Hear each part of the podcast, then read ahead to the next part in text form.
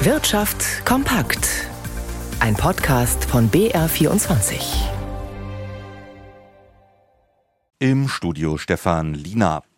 Zum 1. Juli, also am vergangenen Wochenende, ist die gesetzliche Rente ja deutlich angestiegen.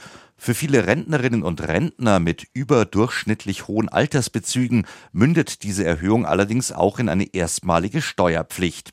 Doch zunächst ist die Steuererklärung 2022 dran. Ab wann diese nötig ist und was es dabei zu beachten gilt, hat Anja Kieber zusammengefasst. Abgabepflichtig ist erst einmal grundsätzlich jeder, dessen zu versteuerndes Einkommen oberhalb des Grundfreibetrages liegt.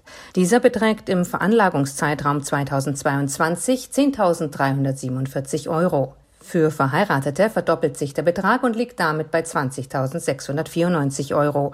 Aber Achtung, bei diesem Betrag handelt es sich nicht nur um die Rentenzahlung, sondern um die Summe aller zu versteuernder Einkünfte, also beispielsweise auch Vermietung und Verpachtung oder Kapitalerträge.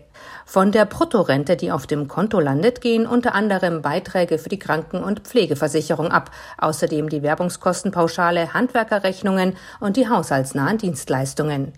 Die Verbraucherzentralen haben einen Ratgeber zum Thema herausgegeben, Titel Steuererklärung für Rentner und Pensionäre. Ratgeberautorin Gabriele Waldau-Schima betont, nicht jeder, der eine Steuererklärung abgeben muss, muss auch Steuern zahlen. Allerdings rät sie grundsätzlich dazu, eine Steuererklärung einzureichen. Falls Nachzahlungen entstehen, meldet sich das Finanzamt auf jeden Fall bei den Steuerpflichtigen, mitunter allerdings erst Jahre später dann entstehen zusätzlich zu den nachzuzahlenden Steuern auch noch Zinsen und eventuell sogar Verspätungszuschläge.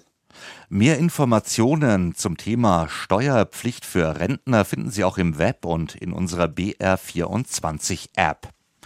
Der Autozulieferer Bosch hat nach einer Vereinbarung mit dem Betriebsrat betriebsbedingte Kündigungen für die im Umbruch stehende Kernsparte Mobility ausgeschlossen.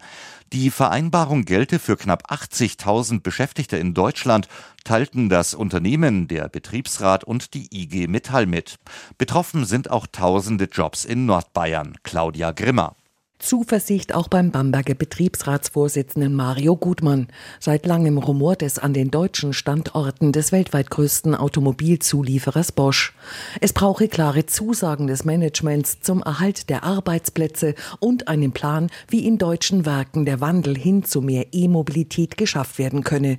Nun gibt es diese Zukunftsvereinbarung und sie schließt betriebsbedingte Kündigungen an den deutschen Mobility-Standorten bis Ende 2027 aus aus, so Betriebsrat Gutmann. Für mich als Mitglied der Verhandlungsgruppe ist das mit der Firmenseite vereinbarte Vorgehen für die Zielbildgestaltung der deutschen Standorte außergewöhnlich und wegweisend für andere Unternehmen.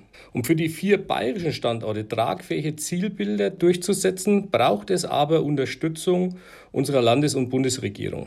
Um Deutschland konkurrenzfähig zu halten, was aktuell leider nicht der Fall ist, müssen auch hier Fördergelder in Milliardenhöhe bereitgestellt werden, wie es Amerika und Asien, im speziellen China, vorleben.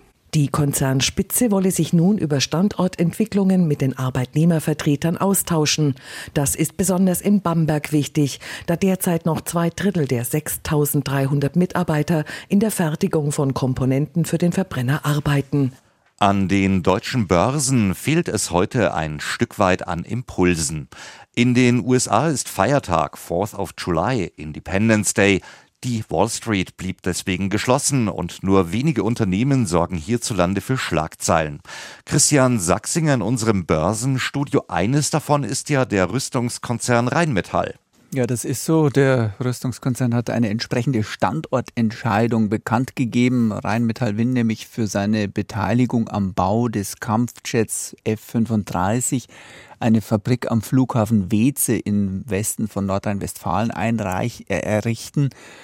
Dort will man Rumpfteile für mindestens 400 Flugzeuge vom Modell F-35A Lightning II fertigen. Deutschland hatte 35 solcher Kampfjets für seine Luftwaffe bestellt und damit soll der in die Jahre gekommene Tornado ersetzt werden. An den Aktienmärkten findet man die Meldung inzwischen nicht mehr so wirklich berauschend. Die Aktien von Rheinmetall haben ihre Gewinne inzwischen wieder abgegeben und notieren aktuell unverändert. Spitzenreiter im DAX bleibt unterdessen Vonovia mit über 4% plus. Einer Studie zufolge gibt es bei Immobilienkonzernen wieder mehr Spielraum für Dividenden. Insgesamt kommt beim DAX ein Minus von 0,3 Prozent heraus. Der MDAX kann dagegen 0,4 Prozent zulegen und der Euro steht aktuell bei einem Dollar 0,9.